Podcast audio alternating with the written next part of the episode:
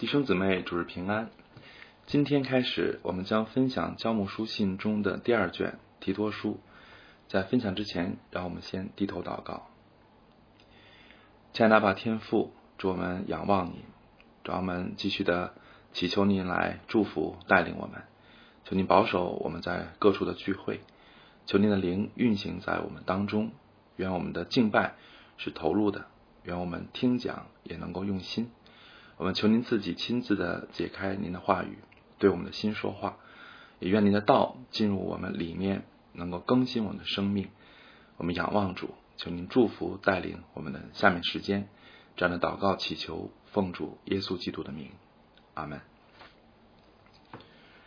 呃，在圣经中，提多书是排在提摩太前后书之后，但在写作顺序上。它实际上是在提摩太前后书之间完成的。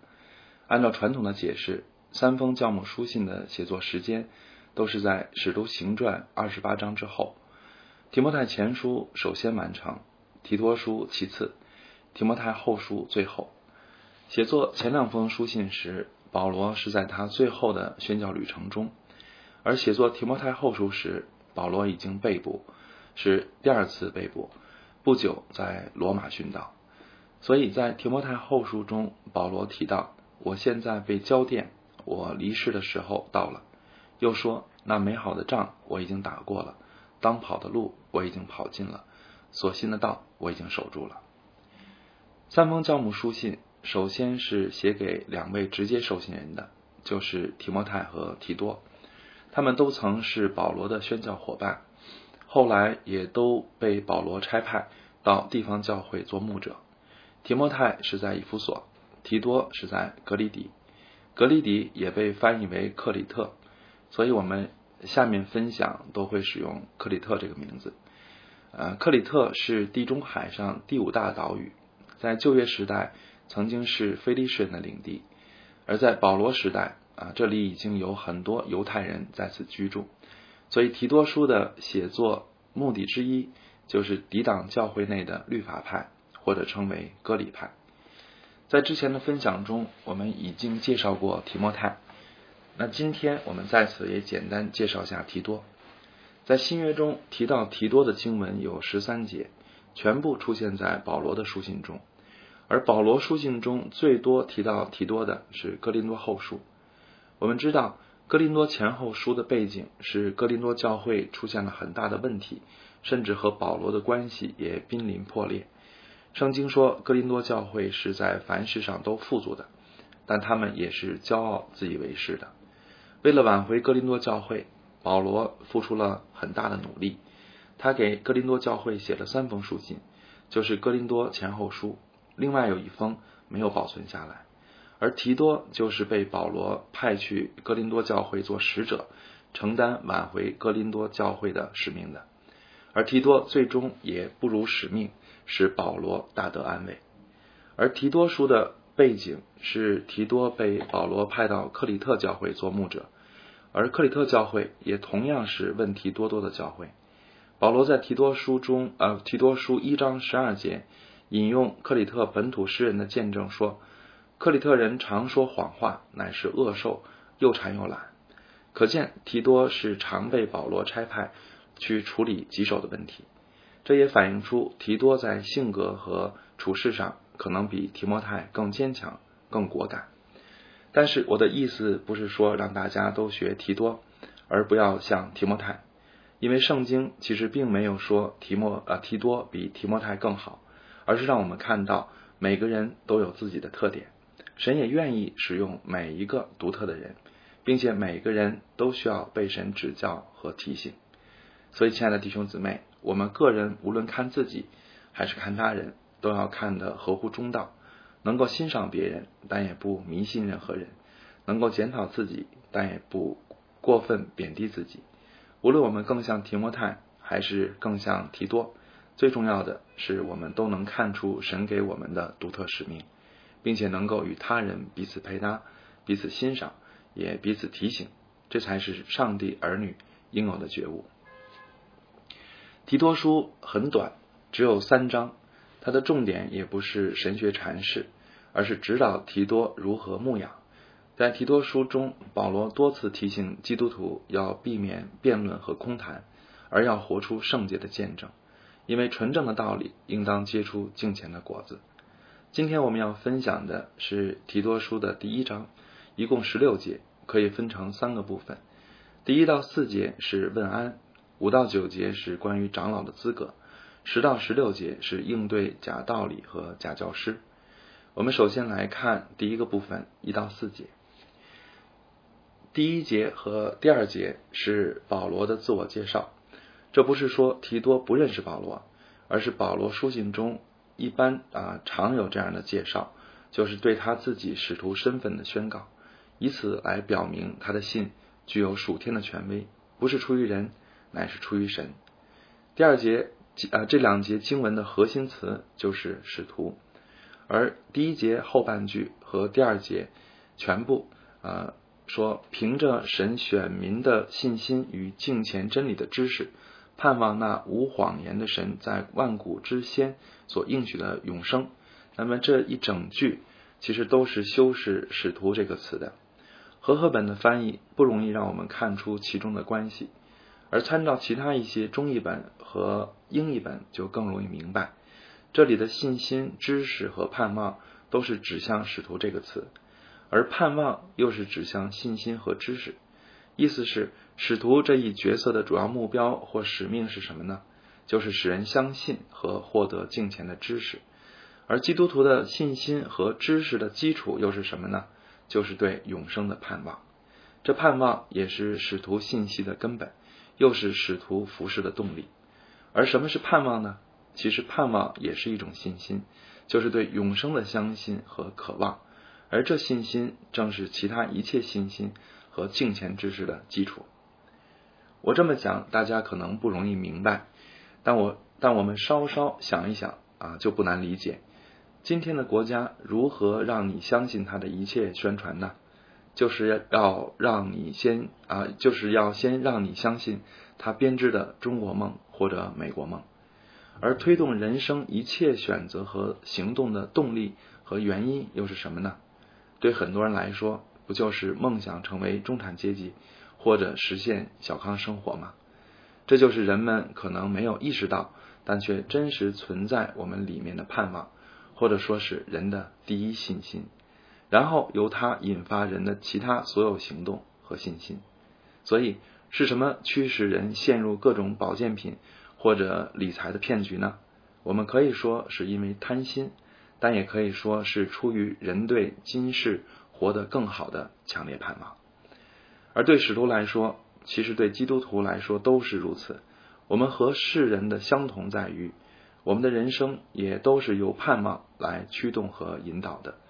但是不同在于，我们有永生的盼望，并且我们对永生的盼望应当超越，或者说应当代替对今生更健康、更富有的盼望。保罗用这这么长的一句话注解使徒的身份，是教导提多作为上帝的仆人应当相信什么，以及应当传讲什么。同时啊，这样的一个呃语法也提醒我们，今天的教会不要伴随建立人间天堂的音乐起舞，反而要发出与世界不同的声音，要大声呼吁基督徒应当盼望永生。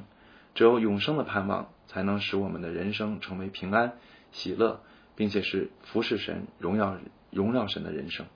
但愿对永生的盼望深深扎根在我们生命中，但愿啊，并且成为我们生活和服侍的根本动力。第三节说，到了日期，借着传扬的功夫，把他的道显明了。这传扬的责任是按照神我们救主的命令交托了我。这一节可以帮助我们理解神的预定和人的责任之间的关系。这里说到了日期，还有第二节“选民”这个词，都体现上帝的预定。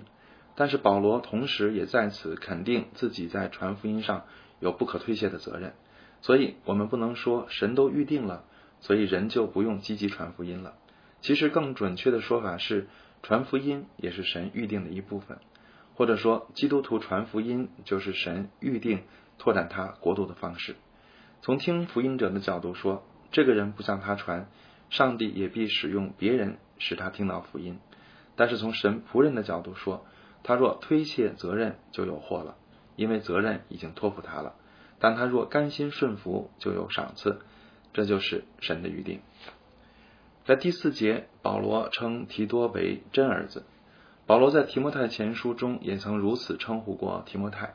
我们不知道保罗是否曾经结过婚，但成为使徒时，他应该是独身，也没有子女的。所以从肉身来说，保罗没有后代；但是从属灵上说，保罗有很多在福音中所生的儿女，尤其是提多和提摩太。他们虽然不是保罗肉身的儿子。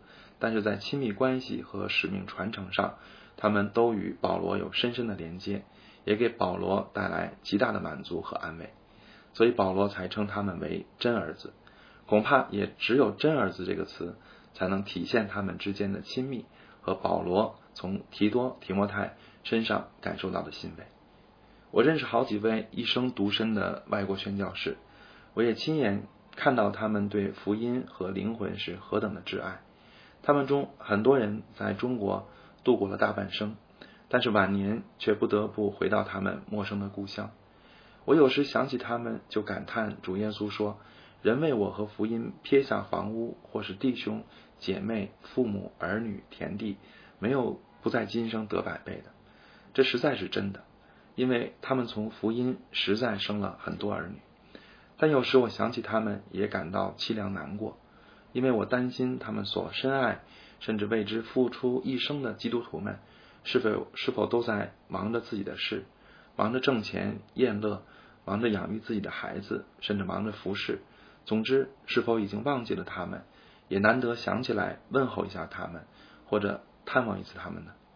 所以，亲爱的弟兄姊妹，我知道你们中间有人是受了这些宣教士影响而信主的，但愿你们不要做忘恩负义的人。也愿我们都像提多和提摩太，能够关心安慰我们的属灵前辈，更能够从他们传承福音的使命，这是使他们在灵里更能够感到欣慰的。接下来我们再看第五到九节，是关于长老的资格。第五节显示保罗自己曾经亲自到过克里特，但是他停留的时间可能不长，甚至没来得及选立长老。所以他留下提多完成这件事，而第六到第九节就是关于长老的资格，这和提摩太前书三章关于长老资格的内容基本一致。这些资格大致可以分为啊，或者说包括五个方面。第一是长老应当无可指责，这一条在这一段中重复了两次，可见重要。无可指责就意味着在教会内外有好名声。是上帝的美好见证，也意味着没有破口，使仇敌没有攻击的借口。作为属灵领袖，应当特别注意保护自己的名誉，尤其在与异性交往以及涉及金钱的问题上，更要加倍小心。如果将来有一位大企业家要做我们教会的长老候选人，那么他在生意上的表现就是我们必须特别考察的。他也必须有信心，经得起法律的。一切检查和舆论的任何质疑，这样才能承担长老的职分。其次，长老应当善于治理，这一点尤其体现在他对家庭的带领上。提摩太前书三章五节说：“人若不知道管理自己的家，焉能照管神的教会呢？”而提多书一章六节说：“长老的儿女也要是信主的，没有人告他们是放荡不服约束的。”这一条可能容易引起误解。因为我们可能想，长老的儿女真的必须信主吗？现实中不是也有牧师长老的儿女不信主？难道他们的父亲就不能做长老了吗？其实这里信主的意思不是指确定永生啊，确定重生，而是强调行为端正。因为在当时，一家之主信主，全家就自然跟随。从礼仪上，这家的儿女可能都已受洗，所以保罗说他们是信主的。但其实保罗强调的是他们有正派的举止，所以第六节后半句没有人告他们是放荡不服约束的，才是这一节真正强调的。而这一点也能证明他们的父亲是善于管理自己的家。至于儿女是否真正重生，这不是这一节保罗所关心的。事实上，我们也不能对长老候选人做这样的要求，因为这等于主张人有能力通过自己的努力使他人信主，这是圣经没有的道理，也不是现实中多数教会采取的立场。所以今天，如果有人的儿女不信主，但儿女在父母权柄下能够行为正派，也不抵挡父母以神的道带领家庭，那么这人仍然可以成为长老候选人。但是如果有人没有能力约束自己权柄下的儿女，就如同以利明知道自己的儿子的恶行却无能为力，那么这样的人就不适合做长老治理教会。第三，长老应当具有良好的自制力。七节说不任性、不暴躁，就是具有自制力的表现。不任性就是在行为上有自制力，不暴躁就是在情绪上有自制力。这样有自制力的人才能承受做领袖的压力，并且能够照顾别人的需要。第四，长老看待金钱要能够不贪心，并且慷慨。刚才我们已讲过，在金钱和两性关系上，最人最容易受试探。今天有太多罪恶和丑闻都是因贪心而起，所以保罗在提摩太前书中也告诉我们，贪财是万恶之根。有人贪恋钱财，就被引诱离了真道，用许多愁苦把自己刺透了。在本章十一节，保罗也指出，那些假教师的兴起，根本也是因为贪图不义之财。所以提摩太前书三章和这里也都明确把不贪财作为长老的必备条件。而对于长老而言，能不贪财还是一个低标准，而更高的标准是不仅不贪财，还能慷慨的拿出来。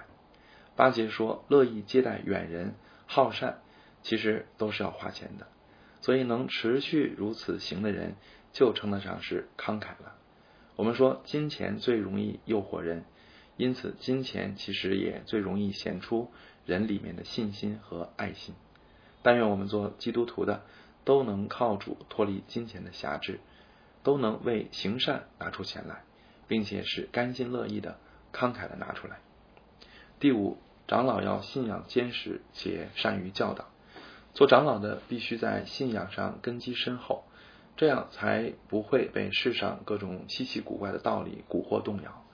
同时，做领袖的不仅需要自己坚定，还要能够引导信徒，并且能够抵挡假教训。所以教导的能力也是必不可少的，因此提摩太前书三章也把善于教导列为了长老的必备条件。当然，在保罗的时代，牧师的职分还没有普遍存在，长老是指教会的领袖，啊，是一切教会领袖的啊，是是最高教会领袖的代名词。这和今天的长老含义不完全一致。今天的长老一般指啊治理长老。并不要求他们承担教导的责任，但是治理长老同样是教会最主要的领袖，他们的所有决定其实也并非只涉及财务，而是都具有属灵的指引意义，而且他们在选立牧师的事上也承担着最主要的考察责任，所以今天治理长老的候选人也应该要求他有坚实的信仰基础，啊，深厚的装备以及一定的表达能力。否则，他们在牧师缺席时就难以带领教会，或者和牧师的配搭啊，并不能形成最佳的配搭关系。接下来，我们再看十到十六节啊，这个提摩太啊提多书一章的最后这一部分。那这呃，那么这一段是关于面对教会中的假师傅和假道理。克里特教会面对的是什么假道理呢？十四节明说。不听犹太人荒谬的言语和离弃真道之人的诫命，而十节也说，因为有许多人不服约束，说虚空话欺哄人，那奉歌里的更是这样。可见克里特教会面对的问题是包括割礼派的错误教训，但是不限于此。其实假道理往往是具有很多共性的，因为都是出于人的罪行。那么这些共性是什么呢？啊，从提多书一章这一部分看。至少包括三个方面：第一是不服约束；第二是说虚空话；第三是因为贪财。关于贪财，刚才我们已经提过，这里就不讲了。那我在此只讲不服约束和说虚空话。不服约束是指故意挑战教会的规则。当然，这不是说教会的规定不能本着圣经反思，也不是说教会的所有惯例都不能调整。其实教会的一切规则都必须被圣经检验和衡量，任何人也都可以本着圣经对教会的规则决议提出意见，并且合理的意见就应当被采纳。因为说到底，这不是尊重民意，而是尊重真理。我们和天主教的区别之一也就在此。但这里说不服约束，是指一些人并不是出于对啊真的对真理的尊崇。也并不啊认真的研究圣经，而是利用圣经断章取义、胡乱批评，根本其实是为了通过挑战秩序来表现自己。这些人的动机其实是恶的，所以和他们讲道理、讲圣经，反而有时是行不通的，因为他们并不真的尊重真理。所以保罗在十一节吩咐提多，这些人的口总要堵住。堵住的意思就是不要一味温柔。而是要适当使用强力，强力的意思不是武力，而是只要明确的指出他们的问题，甚至采用啊，甚至采取惩戒措施。假道理啊，假道理的另一个共性是说虚空话，说虚空话是呃，其实有两个特征，呃，虚空话其实有两个特征，第一是脱离圣经，也就是讲那些没有圣经根据的观念、道理、方法等等。或者只拿一两个圣经词语啊，一两节经文就断章取义、无限发挥。不客气的说，我看到很多基督徒的微博、微信转发，其实都是属于这类的虚空话。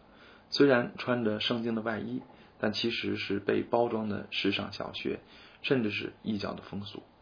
说虚空话的第二个特征是所说的话不能造就人。刚才我们说。虚空话是脱离圣经或者谬解圣经，但虚空话也可能是正解圣经，但却是夸夸其谈，使人逃避责任啊，使人逃避本分，甚至引起混乱纷争。有人热衷听道理、讲道理，却但却一点儿行不出来。那么这些人讲的其实啊，即使符合圣经，他也是在说虚空话，因为他自己实际是拒绝被真理更新。甚至把真理当作逃避责任的借口，这就证明他的心不正，他的话也就是虚空的了。圣经其实一再提醒基督徒，不仅要听到，还必须行道。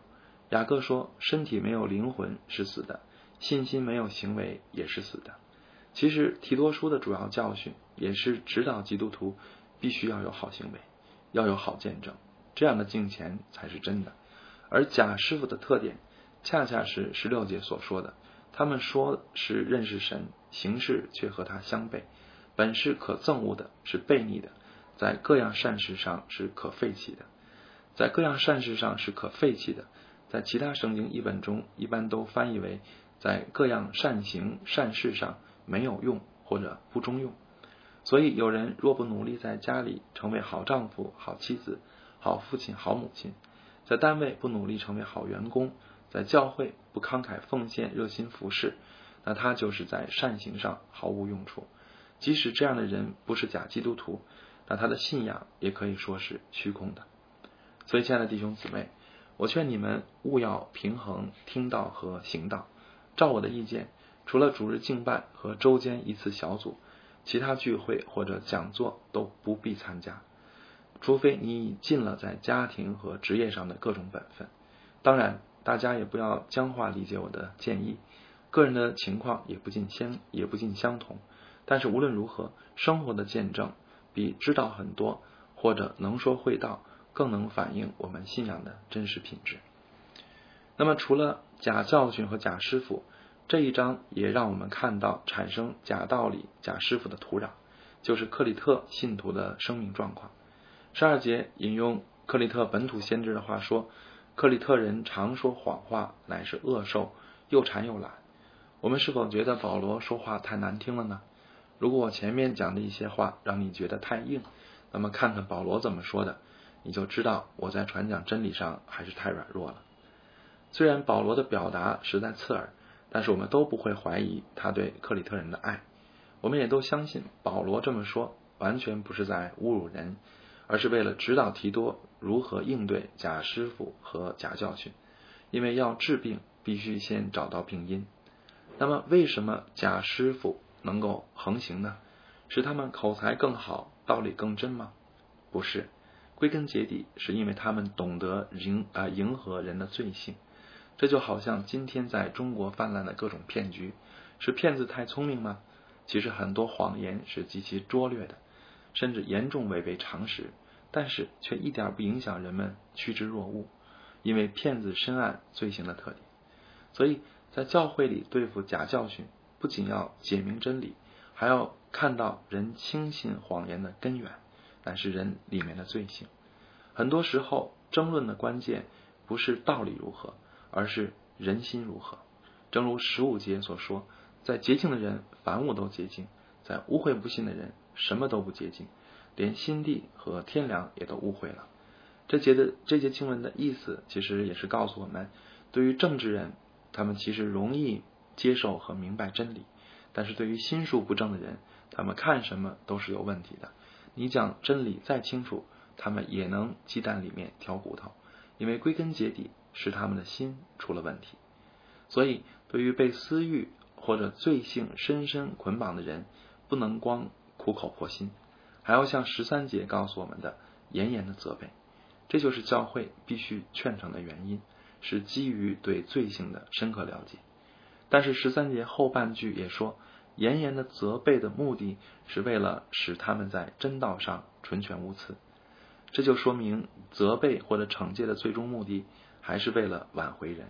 正如哥林多前书五章所说，要把这样的人交给撒旦，败坏他的肉体，使他的灵魂在主耶稣基督的日子可以得救。这才是教会纪律的根本目的，也是出于基督的心肠。所以，亲爱的弟兄姊妹。我们务要知道，人容易呃人容易被骗，不纯粹在于道理，更是在于心灵。清心的福啊，圣经说清心的人有福了，因为他们必得见神。但是被私欲充满的心灵同样有祸了，因为他们的心已经预备好与谎言里应外合。所以我们该如何保守自己，常行在真道上呢？并不是看更多的书。听更多的道就可以了。其实更重要的是在于你能养成灵修的习惯。灵修的本质就是面对神，就是在他面前敬拜、思想、祷告，还有反省，并且接受他的光照、指教、安慰，还有责备，以致我们可以更加认识神，也更加认识自己。加尔文说：“认识神和认识自己是智慧最基本的两方面。”而在我看来，这智慧其实只有深刻灵修才能真正获得。关于灵修，我在此就不展开讲。孙毅长老在教会中曾经讲过多次这个主题，我希望大家都能够找机会好好的听一下。但最重要的还是要操练，光听不练也是白搭。据我的看法，今天基督徒普遍思想肤浅、见证不佳，甚至受到精神疾病的困扰。根本的原因就在于没有灵修生活，缺乏属灵经验，所以上帝始终只在我们的头脑里，而没有进入到我们的心灵里。我也更坦白的告诉大家，灵修才是所有基督徒提升思想力、心灵力、拓展你生命的根本途径。我劝大家追求敬虔，要务本，而非而非舍本逐末。坦白说，不在灵修上下功夫。你再上多少花样繁多的课程，也不过是自我安慰。有句话说：“捷径最远，而唯有灵修，看似平常，但其实这才是通向上帝的正路。”最后，我再分享一点：克里特人虽然被保罗形容为恶兽，但是上帝却没有厌恶克里特人，也没有抛弃克里特人，而是派他的使者来到他们中间，服侍他们，建立教会。神的爱。就是爱那不可爱的，我们谁是可爱的呢？岂不都是不可爱的吗？感谢主，竟然爱了我们。那我们这些不可爱而蒙爱的人，岂不也应当效法神的爱吗？所以，但愿守望教会成为没有地域歧视、没有阶层歧视的教会。但愿我们基督徒也都不用鄙视链的眼光看待他人。但愿我们教会包含社会所有阶层的人。并且所有人都能在教会里面相亲相爱，没有隔阂，没有障碍，因此就见证上帝真在我们中间了。阿门。我们祷告，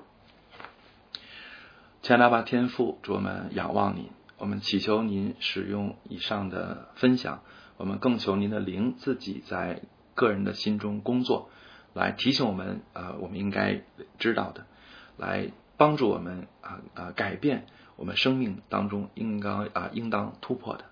主要我们真的仰望你，我们的一切指望都在你，我们也切切的盼望您将永生的盼望放在我们的心中。啊，并且使我们的人生一切的选择和行动都是啊被他所激励，被他所被这样的盼望所激励和指引。主，我们仰望您，求您继续的祝福接下来我们教牧书信的分享。您自己将您的道彰显在我们的面前，也更新我们的生命。我们仰望主，听我们的祷告，这样的祈求奉主耶稣基督的名，阿门。